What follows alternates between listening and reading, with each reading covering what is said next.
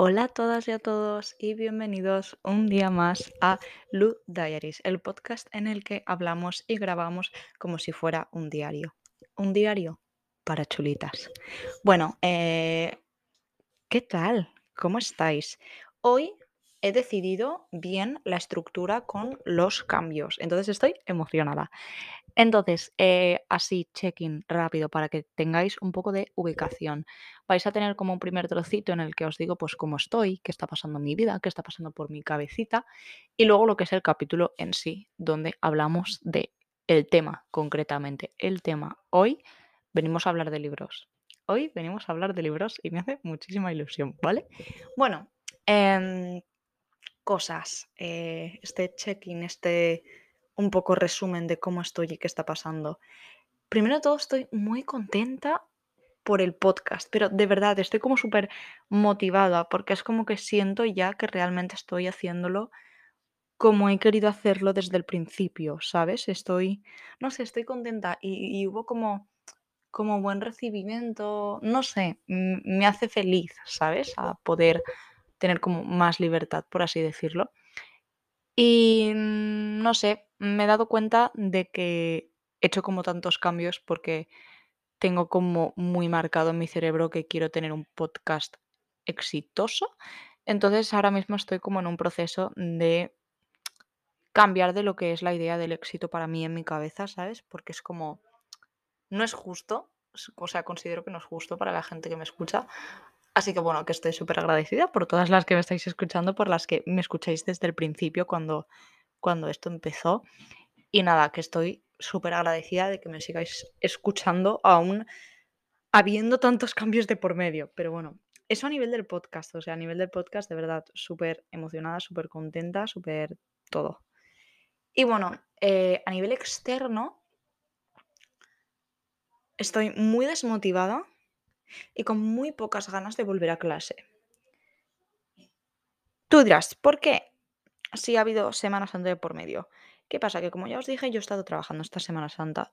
Entonces, siento Como si mi Semana Santa acabara de empezar, ¿sabes? O sea, yo realmente llevo 4 días de fiesta. O sea, fiesta, fiesta en sí he tenido 4.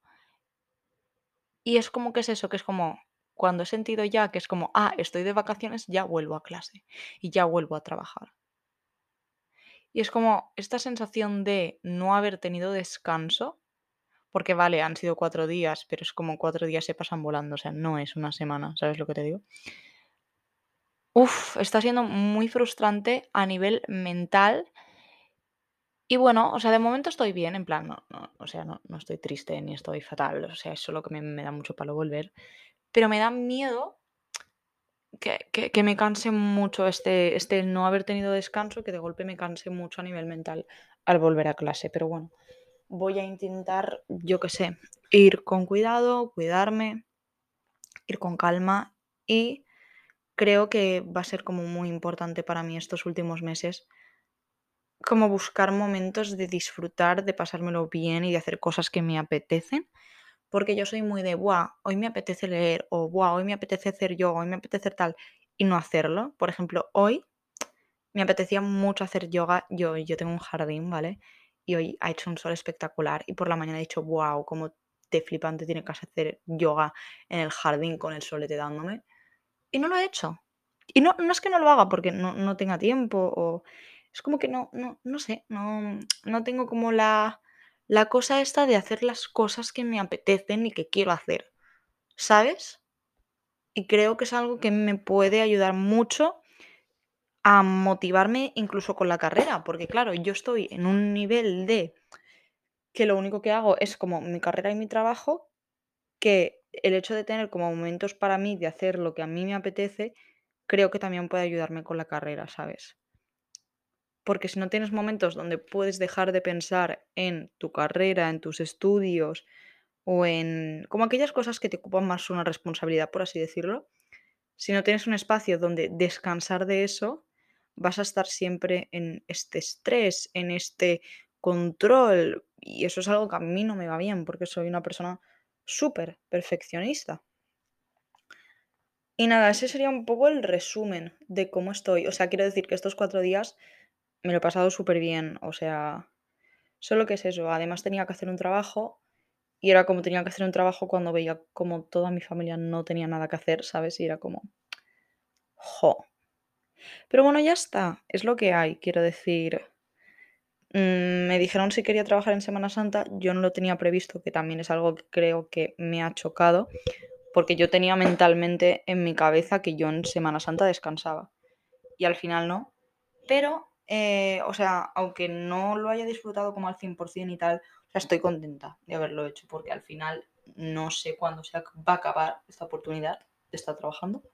Entonces quiero como aprovecharla al máximo. Evidentemente, si ahora en verano me dicen quieres hacer em, trabajar en verano y no me veo, pues no lo haré. Pero si me veo, sí. y bueno, básicamente eso. No sé. Esa ha sido un poco la situación. Normalmente cuando grabo capítulos me estoy bebiendo un café. Y, os lo digo, os digo, pues me estoy tomando un café, no sé cuántas me estoy tomando tal. ¿Qué pasa? Que hoy he estado grabando este capítulo mucho más tarde de lo que suelo grabar, porque es lunes. Yo suelo grabar los domingos. Estoy siendo organizada. Estoy grabando este capítulo con una semana de antelación para tenerlo ya grabado. Eh, y nada, eso. Eh, sí. Contenta, supongo. no, no, estoy contenta, estoy contenta. Y nada, eso sería un poco como resumen de cómo estoy. Entonces, el capítulo de hoy se ha elegido gracias a vosotros, y a vosotras y a vosotras. Os he preguntado por Instagram, ¿vale? Por la cosa esta de como de, de que puedes responder más de una cosa, ¿vale? ¿Qué, qué, os apetecía más? Si hiciera un capítulo sobre el perfeccionismo, si uno sobre libros, otro sobre em, dando mi opinión sobre los outfits del Coachella. ¿Qué pasa? Ha ganado, no ha ganado el de los libros, ¿vale? Ha ganado el episodio del perfeccionismo. Pero me he dado cuenta que es un capítulo que necesita más tiempo por el hecho de que me he dado cuenta de que primera, primera temporada, primeros, primeros capítulos, yo hice un capítulo sobre el perfeccionismo.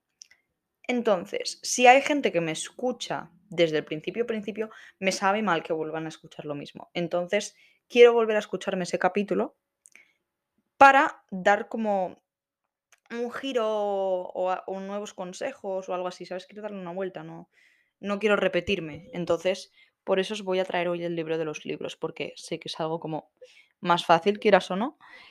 Y, y por eso lo voy a grabar hoy. Pero bueno, que el del perfeccionismo lo vais a tener igualmente, simplemente que necesito como más tiempo para grabarlo.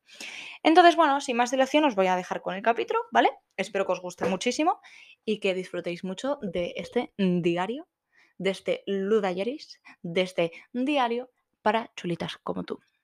Dentro capítulo.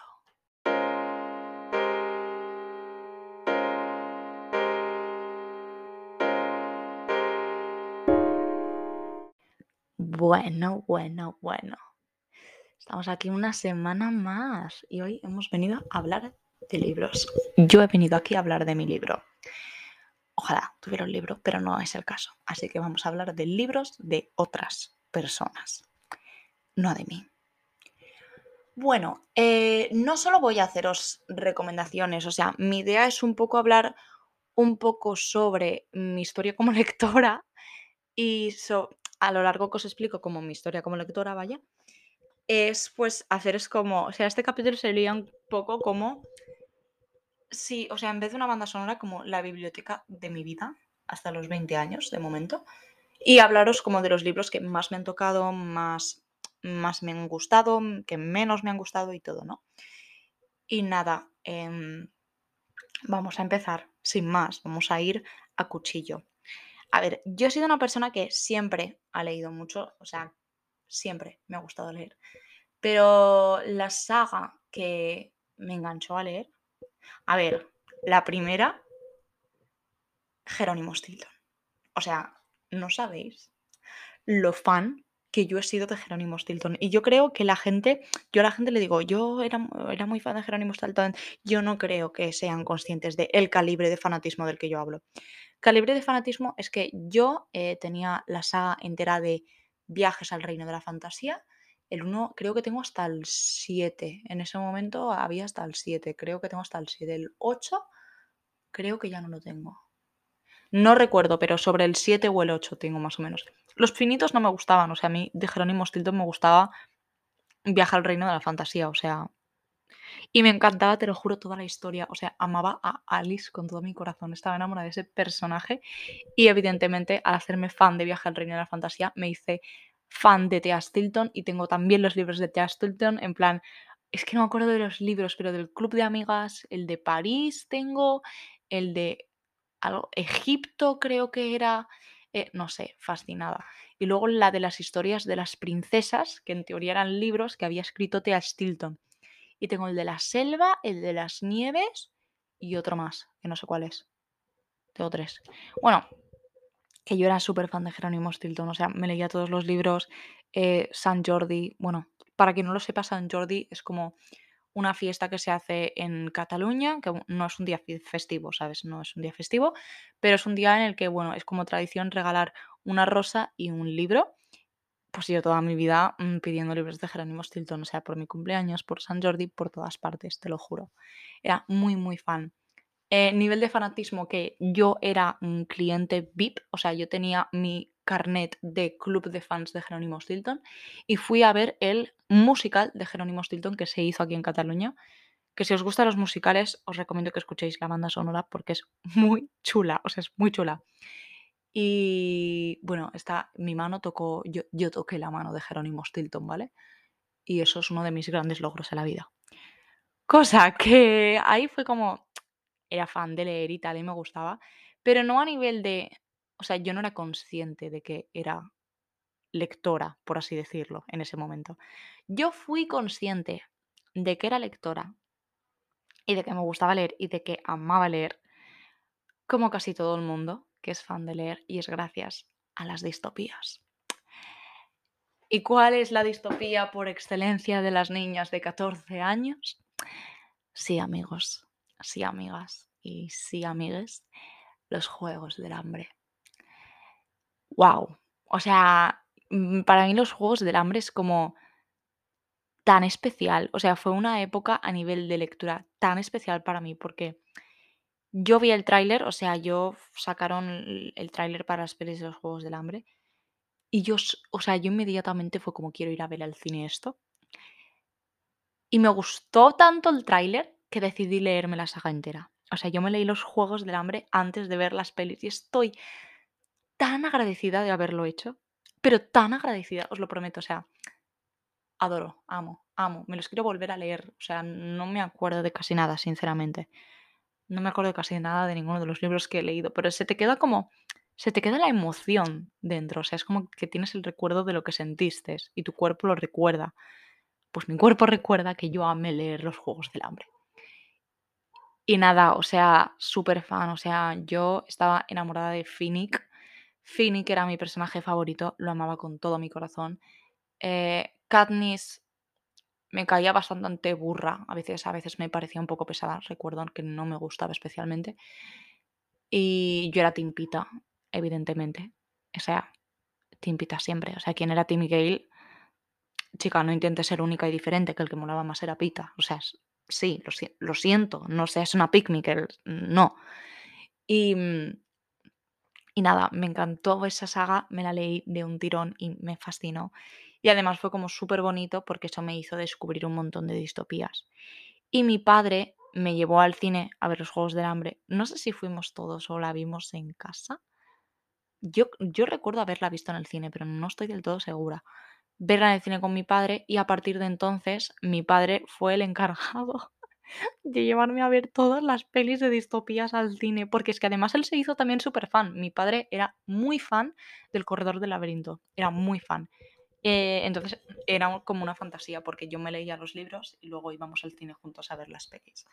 Entonces, me leí em, Los Juegos del Hambre, me leí em, El Corredor del Laberinto, que por cierto, eh, infravalorada, o sea, muy infravalorada, considero, o sea, yo considero que El Corredor del Laberinto está al mismo nivel que Los Juegos del Hambre. Eh, el corredor del laberinto, que me fascinaba, sobre todo el primer libro, es espectacular, es brutal. Y Newt, mm, lo tengo en mi corazón y lo tendré toda mi vida. Lloré mucho con esas pelis. Lo único de las pelis fue como que hubo mucha separación entre ellas. Entonces es como que, claro, yo me leí los libros al principio de todo y cuando ya sacaron la tercera película, sí, yo a medida que veía la peli me acordaba del libro, pero no es lo mismo que cuando vi la primera película. Eh, eso, el corredor del laberinto, evidentemente divergente, divergente. Es algo que me tiene muy enfadada.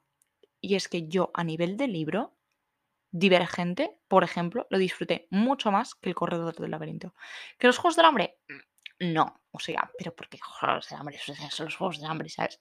Pero a mí Divergente me fascinaba. Y la primera película me encantó. Pero el desastre que me montaron luego, la de cosas que se inventaron y decidieron, o sea, yo, yo, yo entiendo perfectamente y es totalmente comprensible que una película nunca va a ser igual que el libro, porque es como, tienes que acortarlo, tienes que hacerlo en dos horas como máximo. Mm. Nena, que tos espontánea. Yo entiendo que hay cosas que no vas a poner y que hay cosas que vas a tener que cambiar. Es totalmente comprensible. O sea, yo, yo también lo haría, obviamente. Pero que me cambies como las cosas más importantes o más fundamentales de una saga, uff, es como muy, muy heavy, no sé, no sé. Y es verdad que a nivel de película me decepcionó mucho. Pero la saga de libros la disfruté un montón. Y luego, eh, esta distopía, que no era muy conocida, que, bueno, a ver, a nivel de gente que leía y tal, sí. Em, a ver, esperad, le estoy buscando. Porque, sinceramente, ahora no me viene el nombre a la cabeza. ¡Ah! Vale, ya está. Vale. A nivel de gente lectora, sí que era conocida. Pero evidentemente, más allá de eso, ¿no? Y tampoco había tanta gente que la leyese, creo yo, en ese momento. Luego ya sí, creo. Bueno, no sé. Yo recuerdo que no la leía todo, todo el mundo. O sea, no es un Juegos del Hambre. Una cosa. Os juro por mi vida que a mí esta saga me gustó más que los Juegos del Hambre. Y mira que los Juegos del Hambre es... Pero es que esto... Esto... Delirium.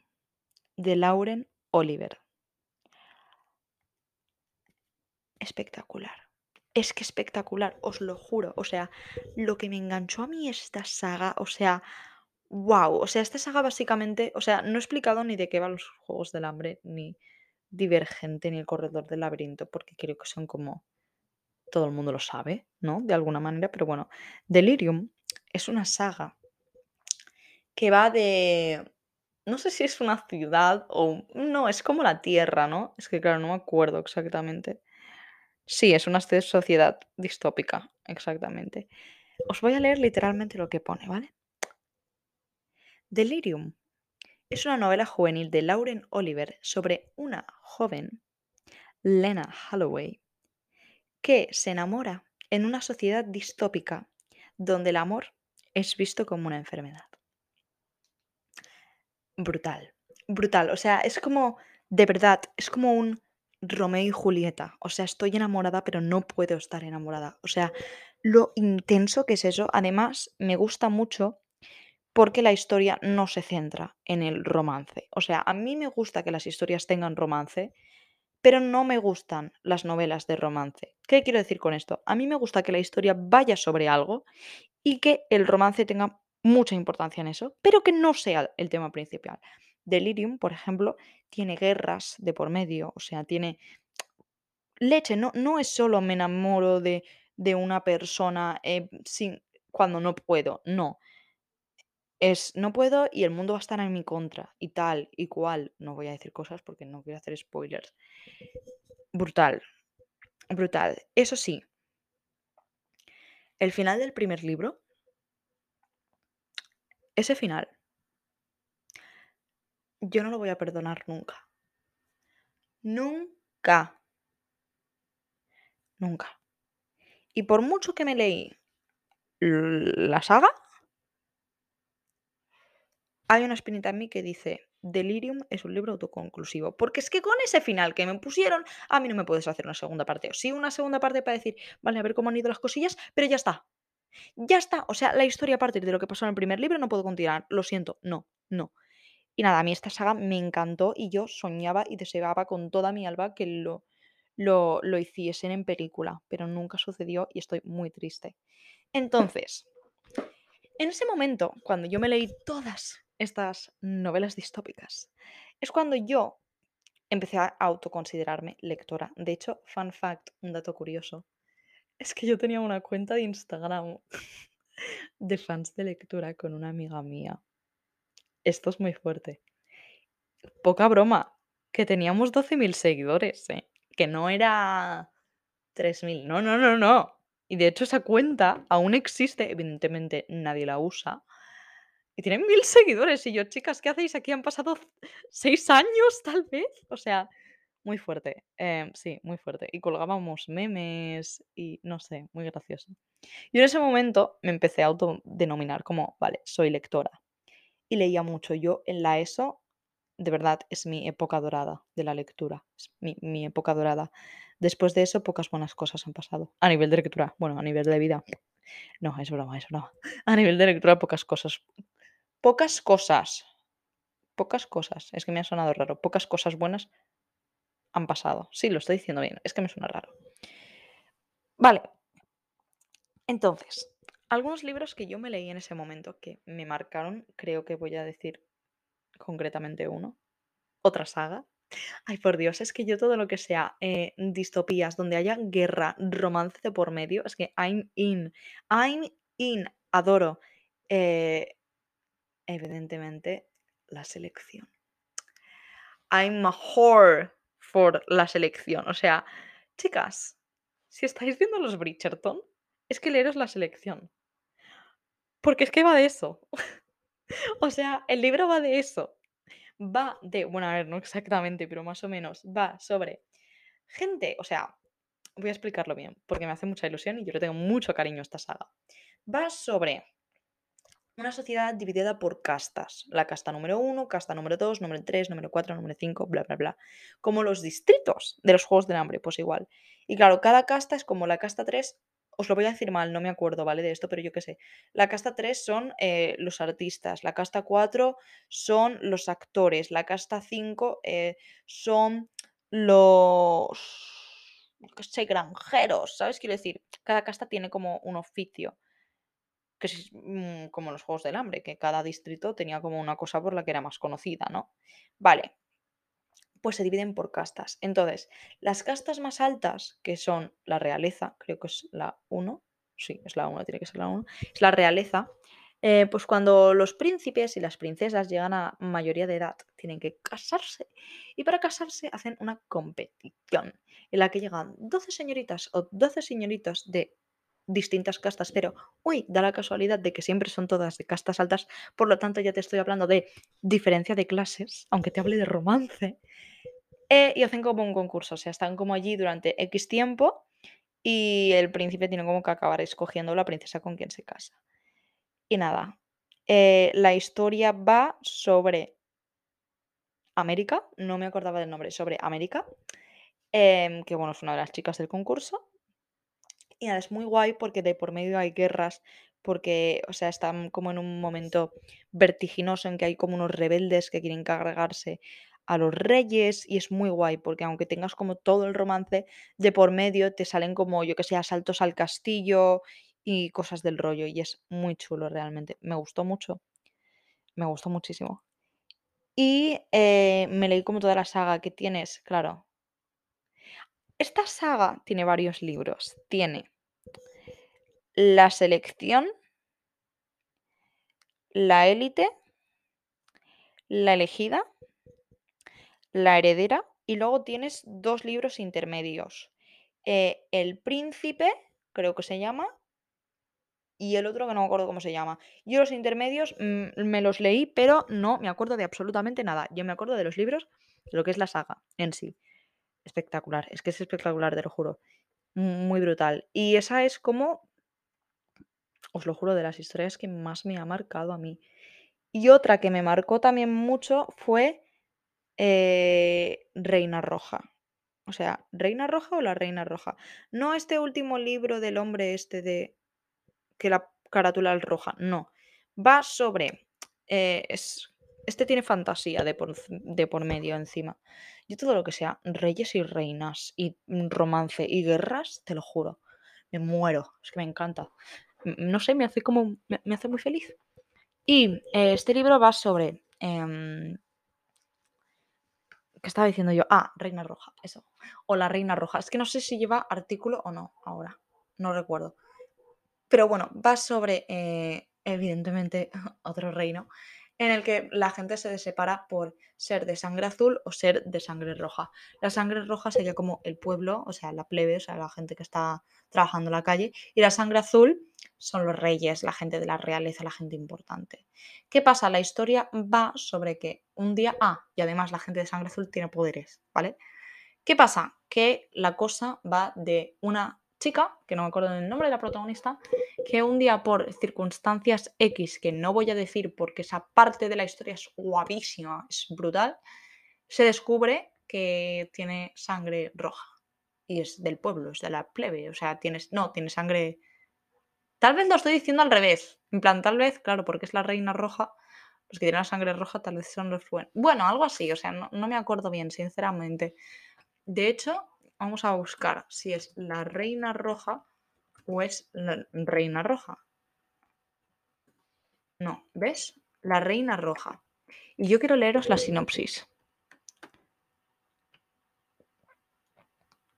Vale, aquí está. Va con artículo, la reina roja. La reina roja comienza su historia como una sociedad separada por el color de la sangre.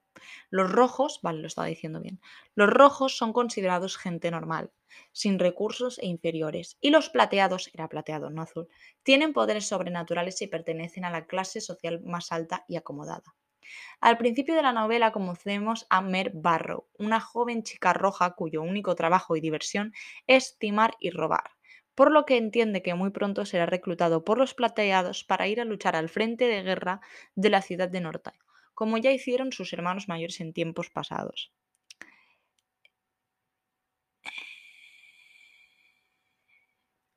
Vale, es que es, es una reseña y no quiero hacer spoilers, vale. Eh, vale. Sin embargo, un día conoce a Cal, un chico aparentemente normal, que al final resulta ser plateado. Y no solo eso, sino el joven príncipe que algún día ascenderá al trono. A partir de aquí, por diversas causas del destino, que es lo que no os quiero contar, Mar es arrastrada de lleno al mundo de los plateados, donde conoce que ella no es simplemente una chica roja, pero tampoco plateada. Em,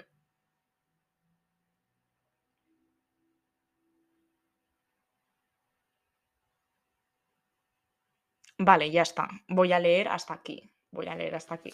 Sí, es que estaba ahí con miedo, en plan, que, que leo y que no leo. Vale, eso sería como un poco. Y de verdad, es chulísima. Es una trilogía. Sinceramente, el único que me ha gustado ha sido el primero. O sea, La espada de cristal y el. Creo que no es, ni se llama así, creo. Pero bueno, que eso, que el, el más chulo es el primero. Es brutal, a mí me encantó.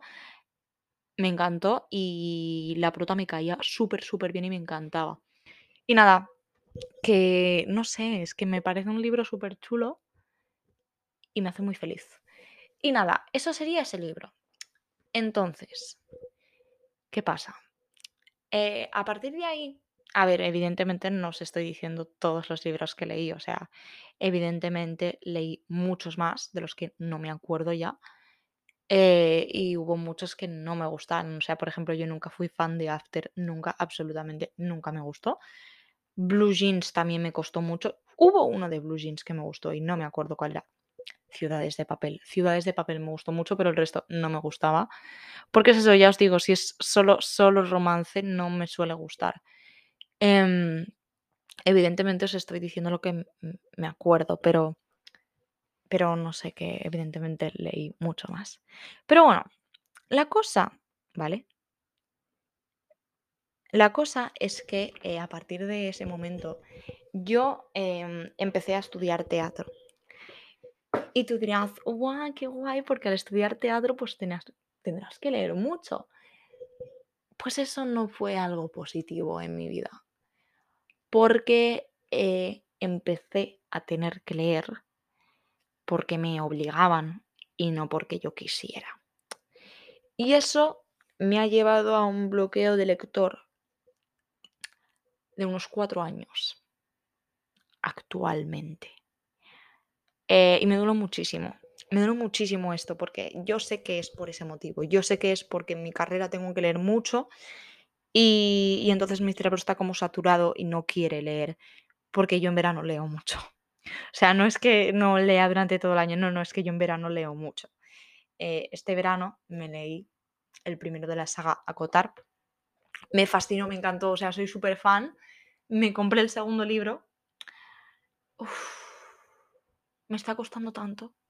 Pero me está costando tanto leérmelo, pero tanto, o sea, soy incapaz, es como que mi cerebro no, no, no tira. Entonces es como que estoy en busca de, de libros cortitos, más ligeros. Me quiero leer ahora los libros de Julia Quinn, de los Bridgerton, porque sé que son cortitos y además me he visto la serie. Es como, jo, no sé, pero estoy muy frustrada porque es eso, entré como en un bucle en el que Lucía comentó esto en un capítulo de su podcast que se llama Te lo traduzco, que os lo recomiendo un montón.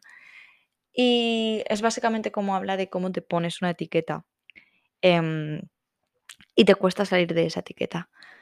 Eh, y a mí me pasa mucho con el término lectora. Y es que hay muchas veces que digo, ostras, yo me sigo autodominando lectora y digo que me encanta leer cuando no leo. O sea, yo lo que leo es lo que tengo que leer de la universidad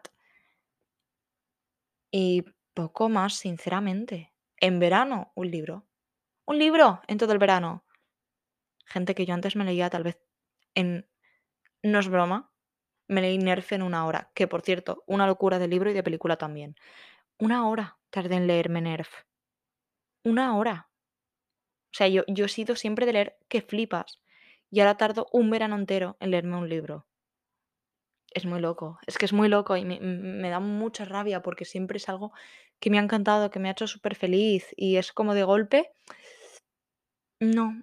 Y, es algo que ha formado como tanto tiempo, o sea, es lo que decía Lucía, que es como algo a lo que te has aferrado durante mucho tiempo que de golpe no identificarte con ella, con ello, es como si una parte de ti se fuera, ¿sabes? Y es como, jo, de golpe, tener que decirle adiós a la Lucía lectora sabe mal. Sabe mal. A ver, no le voy a decir adiós porque yo sé que no voy a dejar de leer porque me encanta. Sigo leyendo de una manera mucho más espaciada en el tiempo, pero sigo leyendo. O sea, yo qué sé, libros que haya leído últimamente, Acotar, eh, me gustó mucho. Eh, ¿qué más? ¿Qué más? Eh, El sol y sus girasoles, es un libro de poesía de Rupi Kaur, es precioso. Mira que yo, mm, o sea, mm, hubo un momento que me dio venazo de poesía, pero mm, al final asumí que no me gusta leer poesía. Pero es que ese libro de Rupi Kaur es una locura, de verdad, o sea, es precioso. Em, yo qué sé, hábitos atómicos. Vale, eso es un libro de autoayuda desarrollo personal y tal, eh, lo que me inspiró a mí ese libro y no me lo he acabado. Es una locura. De hecho, tengo un capítulo hablando de ese libro. Es increíble. O sea, recuerdo de, cada vez que leo una página era como, guau, guau, guau, guau. No sé, no, no, poder parar, ¿sabes? Y eso, o sea, quiero decir que sigo leyendo, pero no sé, no, no es lo mismo. Mi cerebro es como que ya no tiene esa facilidad que tenía para leer. Hijo, mm, es eso, ya os lo he dicho, me sabe como súper mal que me tenga que pasar esto porque no, no quiero dejar de leer. Jo, me, me he quedado con mucho, ¿sabes? Porque es como, no sé, es algo que me hace muy feliz y siempre me ha hecho muy feliz. Y no quiero que llegue un momento en el que diga, no, yo ya no leo. No quiero que llegue ese momento. Y al mismo tiempo es como, tío, pero es que no sé, tengo que leer un montón de cosas por la universidad y tal, ¿qué, voy a hacer si mi cerebro está saturado? ¿Sabes lo que te digo? Tampoco es que tenga mucho tiempo. Y nada, así sería un poco el resumen. Pero bueno, eh, por último, quiero hacer una mención especial a un libro que actualmente no os puedo decir que es mi libro favorito, porque no me acuerdo, porque me lo leí hace mucho. Pero sí que es verdad que es el libro al que más cariño le tengo, porque es el cariño, o sea, es el cariño, es el libro que más me ha hecho llorar en la vida. Una locura, una locura. Y es un libro que en el momento en el que yo me lo leí estaba como muy de moda, luego se dejó de hablar de él y ahora, gracias a TikTok, está volviendo a surgir y a mí esto me está haciendo mucha, muy feliz, así que gracias TikTok. Y es Éramos mentirosos o en inglés We Were Liars, em, muy fuerte. Que no es el mismo que Uno de nosotros miente. Someone of Us is Lying. No es ese, no es ese. Es We Were Liars. No es lo mismo, no tiene nada que ver. Porque me empecé a leer Uno de nosotros miente también. Cosa que este libro eh, va sobre eh, una familia privilegiada, porque va de eso, que tienen como una islita privada. Es suya, ¿no? Creo, la islita. Vale, es que quiero leeros. El libro es de E. Lockhart. Yo, yo quiero. No, pero es que yo quiero la reseña. Borrar búsqueda. Quiero la reseña. Quiero la reseña. Me está saliendo como una previa del libro. Y yo lo que quiero. O sea, reseña no. Pero como la. ¿Cómo se dice? Sinopsis. Porque quiero leeros la sinopsis del libro. Porque es que soy malísima para hacer sinopsis. Y me da miedo siempre hacer spoilers. Entonces prefiero leer la que tiene Google directamente. Y ya está. Vale. Voy. Una isla privada, ¿ves? Son, son riquiños que tienen una isla privada. Una ilustre y conocida familia de Nueva Inglaterra. Un grupo de cuatro amigos, los mentirosos, cuya amistad se vuelve destructiva. Una rebelión, un accidente, un secreto, mentiras y más mentiras. Amor verdadero. Y por fin, la verdad. Esta es la bellísima y terrible historia de una familia perfecta que se sostiene sobre pilares de peligrosa fragilidad. A lo largo del relato se van desvelando las piezas de un rompecabezas que formarán un mosaico de personajes fascinante, donde los prejuicios y el egoísmo son los peores amigos de la armonía y la felicidad. Mira, Publishers Weekly dice, Lockhart ha elaborado un misterio con un final que muchos lectores no imaginan, y tan terrible que te lleva a volver inmediatamente al principio. En el centro de la historia, una joven que aprende de la manera más dura lo que significa la familia y lo que significa perder a lo que amamos. Y de verdad, os lo juro por mi vida, que es un libro que lo terminas. O sea, nunca lo vas a leer como lo leíste la primera vez, porque el final es como muy loco. Y una vez lo terminas, te lo vuelves a leer y desde el principio te están diciendo lo que pasa. Es una locura. O sea, de verdad que yo este libro os lo recomiendo un montón porque mm, es que le tengo muchísimo cariño, de verdad. O sea, no, os puedo decir otra cosa, sinceramente. Y bueno, me voy a despedir ya. Em, espero que os haya gustado el capítulo. Y bueno, vamos a hacer una despedida y te puedes ir ya a lo que tengas que hacer. Y bueno, básicamente es que no sé si has escuchado este capítulo, pero, o sea, este capítulo, este podcast en general, pero siempre me despido de la misma manera y lo voy a seguir haciendo. Y no sé si alguna vez lo he dicho, pero esta frase es de una de mis películas favoritas, que es el show de Truman. Y ya que estoy recomendando libros, pues no sé. Eh, si quieres que te recomiende una película, te recomiendo esa, el show de Truman. Y también te recomiendo el método Williams. Sí, la película por la que Will Smith se ha llevado un Oscar, Oscars en los que hubo percales y acabó pegando hostias, eh, esa película. La película es muy buena, la verdad. y bueno, eh, como digo siempre, no sé desde dónde me estarás escuchando y no sé cuándo me estarás escuchando, pero sea desde donde sea y sea cuando sea, buenos días, buenas tardes y por si no nos vemos luego, buenas noches.